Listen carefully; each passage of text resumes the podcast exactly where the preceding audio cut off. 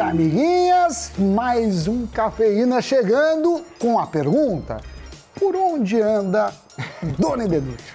Nos States, Sami de Oliveira Fagundes de Orleans e Bragança Dana. Aliás, será que o pessoal sabia que seu nome completo é esse, Sammy Boy? Conhecido como Sammy Boy, mas o nome de registro é esse aí. E qual será o nome do mini Doni, do Baby Denútil? Tá vindo daqui um mês mais ou menos, hein? Deixa aí sua sugestão nos comentários que ainda dá tempo. Aliás, sabe o que de vez em quando eu ouço ele falar? Lari, chega aí. Vem cá. Papai, pede pro pessoal se inscrever no canal do Invest News. Tá bom, filho, vou pedir. Foi ele, não fui eu.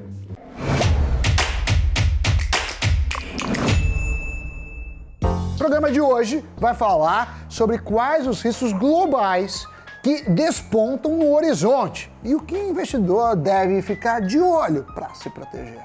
Exatamente. Todo começo de ano é normal que as pessoas estabeleçam metas, é, reavaliem as antigas, comecem a implementar os planos, quem sabe para dominar o mundo como Pink o cérebro, né? Agora, com as finanças, não é muito diferente disso.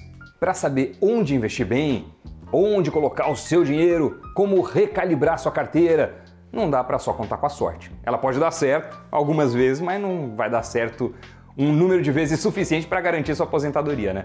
E como o que acontece no mundo impacta o que acontece com o seu suado dinheiro, nós trouxemos aqui os destaques abordados pela Eurásia no seu relatório sobre riscos geopolíticos. O grupo Eurásia é uma das maiores consultorias políticas do planeta. Bem, e traduzindo o que eles falaram para um bom português, 2022 promete ser um ano agitado, movimentado. No ano passado, a Covid-19 ainda era apontada pelo grupo como o maior risco. Havia um temor que a pandemia se prolongasse, o que, infelizmente, acabou se concretizando. Neste ano, é claro que continua a preocupação, porém, a Eurásia destaca que a pandemia é um problema de CEP, o que quer dizer que o fim da Covid vai depender de onde você mora. Quanto mais rico for o país, mais próxima do fim ela está. É, vários países têm penado para conseguir vacinar em larga escala a população e dar o tratamento adequado para minimizar o risco de óbito. Um caso paradoxal é o da China. A China e a sua política de zero Covid foram bem sucedidos em 2020, mas agora, enfrentando uma variante muito mais transmissível e onde as vacinas não são tão eficazes, a dificuldade é maior. E para a Eurásia, a política chinesa vai falhar e levar surtos maiores da doença, lockdowns bem mais restritivos e, por conseguinte, terá uma economia mais fragilizada. Lembrando aqui que a economia chinesa tem tido um crescimento exponencial por anos. A meta deles sempre foi ultrapassar a primeira economia do mundo, que é a americana.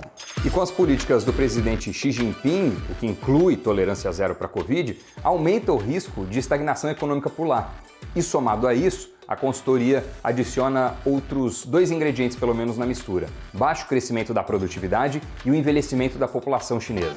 Sabemos que o investidor médio brasileiro faz poucas alocações no exterior, o que, afinal, deveria mudar porque ter exposição cambial e diversificação geográfica é uma forma de mitigar riscos, Doni, e ter mais sucesso nos investimentos. Mas caso você ainda não invista em ativos chineses, seja por meio de BDRs, ETFs com lastro índices do país ou via fundos, cautela será mais do que necessário dentro desse contexto, principalmente aqueles investimentos que não contam com proteção cambial.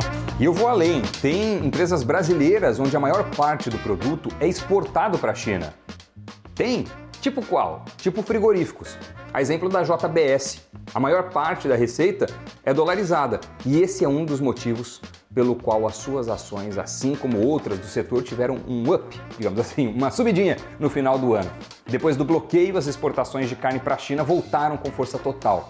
Mas no caso de um novo lockdown no país, caso venha acontecer, o mercado vai penalizar esses papéis, assim como outros com uma exposição semelhante à China. Né? E o mesmo acontece com o minério de ferro que a Vale manda para lá. Com as fronteiras fechadas, a mineradora brasileira fica literalmente a ver navios. E seus acionistas também. Para quem não sabe, uma parte considerável das exportações do minério de ferro produzido pela Vale vão para a China. Outro ponto a considerar é o preço internacional do minério de ferro, que pode eventualmente despencar. É, a questão é que a China continua sendo o principal parceiro comercial do Brasil. Ponto. Em 2021, para lá é que foram mais de 31% das nossas exportações. E de lá é onde vieram quase 22% das importações do Brasil. Estados Unidos e Argentina vêm na sequência. Lembrando que o ano passado foi marcado pelo crescimento dos preços das commodities. E a exportação de minério de ferro avançou 73%. Olhando agora para um outro setor, temos que falar de Big Techs. Vimos os conflitos entre as gigantes de tecnologia e os governos sobre quem vai definir a regulação no mundo digital. E esse tema, Doni, deve se intensificar neste ano, gerando impactos para todos. Segundo a Eurásia, os governos devem aumentar esforços para regular as big techs. Só que, ao que tudo indica, elas vão continuar dando as cartas, digitalmente falando cartas digitais, por favor. E a falta de coordenação entre as empresas de tecnologia e os governos quanto à questão da gestão da privacidade dos dados também é vista como um risco. A consultoria prevê que a desinformação tende a piorar em 2022, bem às vésperas das midterm elections, que são as eleições que vão definir quem estará na Câmara e no Senado aqui nos Estados Unidos. E isso pode gerar muita polêmica e também desconfiança por parte dos americanos. E o esperado até então é que os republicanos retomem o controle da Câmara e do Senado, o que acaba tendo diversas implicações. Biden, do Partido Democrata, terá total oposição e não conseguirá aprovar as medidas que defende. E vale aqui um adendo: desde que Biden assumiu a Casa Branca, em nada melhorou a relação da China com os Estados Unidos. E por mais que o mercado americano dependa menos do governo quando a gente compara com o mercado brasileiro e de países emergentes, sempre é bom ficar de olho nessas movimentações aí. Segundo William Castro Alves, que é estrategista-chefe da Avenue aqui nos Estados Unidos, durante as trocas de governo, ou mesmo durante essas eleições, no meio do, do mandato, a Bolsa Americana nunca foi impactada como acontece aí no Brasil. Aliás, a gente pediu e ele topou explicar em uma entrevista por que quem investe no mercado acionário americano, seja via BDRs ou através de fundos, ETFs, enfim, não precisa ter a mesma preocupação do que quem investe apenas nas ações brasileiras. E a gente aproveitou também para saber como ele enxerga o risco China e de que forma isso afeta os investidores no Brasil. Olha só. Eu acho que assim, China, pelo tamanho e sua relevância, ela acaba sempre sendo importante. Né? Ela já é a segunda maior economia do mundo, ela já é importante para o mundo todo. E que está para o Brasil, né, que é um dos mais é, importantes é, comerciantes, né, um dos principais parceiros comerciais do Brasil, China. E, e a gente sabe que o Brasil cresceu, assim, o crescimento que o Brasil conseguiu obter nos últimos anos, né, muito se deve à China. Inclusive, grande parte daquele crescimento observado ali de 2003, ou do, do início dos anos 2000 até 2010, se, deve, se deveu muito à China estar tá crescendo, se expandindo e comprando muitos dos nossos produtos, né. Grande parte dos produtos que a gente vende para a China são as commodities, né? A gente está falando de minério de ferro, a gente está falando de aço, a gente está falando de commodities agrícolas, de soja, especialmente as alimentícias, as carnes e também papel e celulose, que são as coisas que, que, o, que o Brasil é bom né, produzindo e a gente tem vantagens competitivas frente, frente ao mundo. Então, assim, é, a gente assim, imagina que a China vai continuar uma atuada de crescimento bastante elevada em 2022, assim como já vem há muito tempo, desacelerando, é verdade, depois de, de 2021, né? 2020 vem a crise, 2021 acelera, desacelera um pouco em 2022. É, e aí, assim, obviamente que os players que se beneficiam de China são os mais tradicionais. Né? A gente não, é, bancos brasileiros não se beneficiam de China, consumo nacional não se, não se beneficia de China. Né? Quem se beneficia são os players de, de commodities uh, brasileiros, essencialmente eles. Né? Então, a gente está falando dessas que eu falei, siderurgia, papel e celulose, mineração, alimentícias e, e agrícolas. Né? É, mas aí fica um ponto, né, só em relação à China, que muita gente não está falando, né, é, que a relação entre Estados Unidos e China nunca teve tão ruim. Muita gente sempre citava na época do Donald Trump, né? Porque ele era um cara que colocava e expunha muito, né? As relações entre eles, as conversas e a, o resultado da reunião no Twitter e tudo mais. O Biden tem uma outra postura, mas na última reunião entre ambos os países, reunião diplomática, o premier chinês saiu falando que nunca a relação chinês, China e Estados Unidos teve tão ruim. E um dos principais riscos que os analistas colocam quando eu leio aqui nos Estados Unidos para 2022, muita gente coloca exatamente isso, né? Uma deterioração das relações entre Estados Unidos e China como um potencial, é, uma potencial draga de crescimento, né? Porque se esses dois países resolverem realmente brigar e aumentar a sua Guerra Fria 2.0, isso talvez afete o crescimento global como um todo, e isso seria, assim, também ruim, obviamente, para o Brasil, né? Em especial, né, eles vêm é, brigando uh, de forma uh, contida em alguns, em alguns aspectos, em alguns pontos, né? É no são nos semicondutores, né? Os chips, são na questão de Taiwan, é na questão de Hong Kong, enfim, então fica uma, uma certa briga diplomática. Tem a parte de cybersecurity também, que a gente sabe que os Estados Unidos é muito atacado, em especial é, tem muito ataque cibernético da China. Então, assim, é, essa situação entre Estados Unidos e China é um ponto de, de atenção e de preocupação para 2022, exatamente porque pode afetar negativamente aí o crescimento econômico do mundo, porque a gente está falando das duas principais economias do mundo, né? Eu gostaria de saber o seguinte, né? Se essas trocas de governo, né, é, mesmo que seja no Senado ali americano e tudo, se elas acostumam mexer, ter muito sobe e desce nas bolsas americanas, né? E se acaba sendo esse um momento de cautela, seja para os investidores daí como aqui do Brasil né? Porque aqui no Brasil a gente bem sabe que mexe bastante historicamente, né? Haja vista o período eleitoral que a gente começa agora. Boa, não, boa pergunta. Eu acho que essa é uma contextualização importante, né? Aqui nos Estados Unidos, né, você tem um mercado que ele existe já há mais de 100 anos, tem empresas, inclusive, que pagam dividendos há, 100, há mais de 60 anos, enfim. Eu diria o seguinte, as instituições e, e essa esse conceito de livre mercado, ele é respeitado, independentemente do partido político. Obviamente que eles têm orientações diferentes, visões de mundo diferente até de economia diferente, mas existe um respeito às instituições.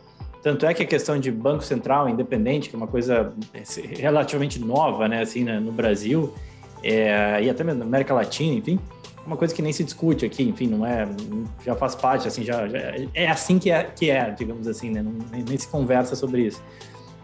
Então, assim, você tem um respeito maior às instituições, você tem um respeito maior ao livre comércio e ao, ao fomento do empreendedorismo. E isso se traduz em quê? É, quando você pega um gráfico de longuíssimo prazo, né, do gráfico mensal que pega aí 100 anos de história do índice americano, da bolsa americana, você vai ver que, independentemente do presidente, a bolsa obviamente passa por solavancos, mas o que a gente vê é que no longo prazo o S&P ele se valorizou e se valorizou bastante, né? Ou seja, a ideia é aquela que Warren Buffett traz, né? never bet against America. Né? Ele foi um cara que se tornou bilionário investindo 50 anos em ações, essencialmente foi isso que ele fez. Né? Então, por quê? Porque de fato a economia americana, a dinamicidade da economia americana, independentemente do seu presidente ou da sua Câmara ou do seu Congresso, ela conseguiu fazer com que as empresas, criar esse ambiente propício para as empresas crescerem, seus lucros crescerem e, consequentemente, as suas ações se valorizarem. Tá? Então, eu diria que assim, gera alguma volatilidade? Sim, sempre gera. Gera notícia, gera alguma preocupação, gera uma incerteza no curtíssimo prazo, aquela coisa que em uma semana, duas semanas você vê todo mundo falando disso, mas a médio e longo prazo essas coisas tendem a se dissipar. As eleições de midterm, que nem tu comentou, né, são 34 cadeiras no Senado, das 100 que você tem no Senado, vão ser definidas agora, nesse ano, elas devem, pelo menos a expectativa que a gente tem hoje, lendo tudo de análise, de análise, de análise perdão, política, é que sim, os republicanos vão ganhar espaço no Senado. Né? Hoje você tem uma maioria o Senado ele é praticamente empatado, mas aí você tem o voto de Minerva da, da Kamala Harris, né? Aqui nos Estados Unidos funciona assim. E, e o Congresso é democrata, mas a expectativa é que se tenha que o Senado vire mais republicano. É, também por uma margem apertada, é verdade, mas sim que vire é, republicano. E aí, óbvio, gera uma preocupação né, nesse curto prazo, que eu comentei, de olha, Será que o, o, presidente Joe Biden vai conseguir colocar em prática o seu plano? Será que as coisas não vão se arrastar mais? Né, o Trump é um excelente exemplo disso. Ele se elegeu falando que ia construir um muro, saiu e não construiu muro nenhum. Por quê? Porque não conseguiu. Não é, existe, tem uma democracia, você não consegue fazer tudo. Assim como no Brasil a gente conhece muito bem a morosidade dos processos. Né? Então, o receio que se tem, que pode eventualmente afetar a bolsa, mas eu diria mais de curto prazo, é isso, né? É que eventualmente uma mudança de, de, do Senado, de maioria de Senado, dificulte um pouco a vida do Joe Biden, que já perdeu um pouco de popularidade, é verdade, no último evento do, do Afeganistão. A saída do Afeganistão não caiu muito bem aqui nos americanos, então já bate na popularidade, obviamente, do presidente. Mas eu sempre lembro que, diferentemente do Brasil, aqui, né, o, o, dinheiro dos americanos ele não fica refém de uma reforma, né, ele não fica refém de um presidente, tá? Essa é a realidade. É, enquanto no Brasil, de fato, né, a gente tem um cenário político que influencia muito, né, e sempre influenciou historicamente, só você olhar assim, na eleição de 2002 o Lula foi assim, depois na Maxi Desvalorização em 98 ali, antes ainda Fernando Henrique, e, poxa, a última eleição, né, entre Bolsonaro e Haddad, enfim, isso sempre influenciou muito. Aqui nos Estados Unidos, não, você não fica refém de um ministro, de uma fala de um presidente ou, ou de, uma, ou de uma eleição que seja do Senado, do, do Congresso Senado, que nem vai ser nesse midterms. Valeu pela participação, William. Acho que você deu um bom norte para quem nos assiste. É, nem tenho muito mais o que complementar, mas em resumo, sejam cuidadosos com empresas brasileiras exportadoras a primeira dica. A segunda é diversifiquem de forma a ter alguma exposição em dólar, assim como em outras moedas fortes. E assim não fiquem expostos apenas às ações brasileiras. 2022 será agitado e aqui no Brasil mais ainda porque é ano de eleição. Agora o que me resta é chamar o giro de notícias. Pode rodar. O governo federal editou um decreto que abre espaço para o desenvolvimento da geração de energia eólica em alto mar no país. Essa é uma tecnologia bastante adotada na Europa e que entrou no radar de grandes investidores. Entre os grupos que já divulgaram estudos para projetos offshore no Brasil estão a Neo Energia e a Shell. Segundo o governo, o Brasil possui excelentes características para a geração eólica.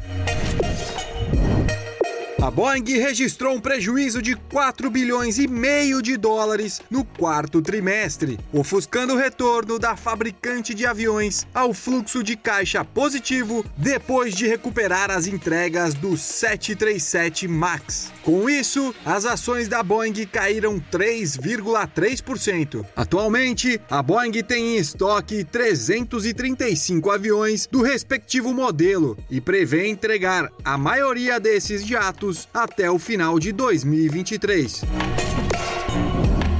Os brasileiros gastaram em viagens internacionais ao menos 784 milhões de dólares em dezembro, segundo apontou o Banco Central. No mesmo mês do ano passado, o gasto foi bem menor, de 370 milhões de dólares. Quando analisado o valor gasto por estrangeiros que estiveram no país, ele foi de 371 milhões de dólares contra 295 milhões em dezembro de 2020. Assim, houve déficit na conta de viagens de 2,3 bilhões em 12 meses. Notícias geradas e me resta encerrar esse cafeína um pouco tenso, um pouco reflexivo.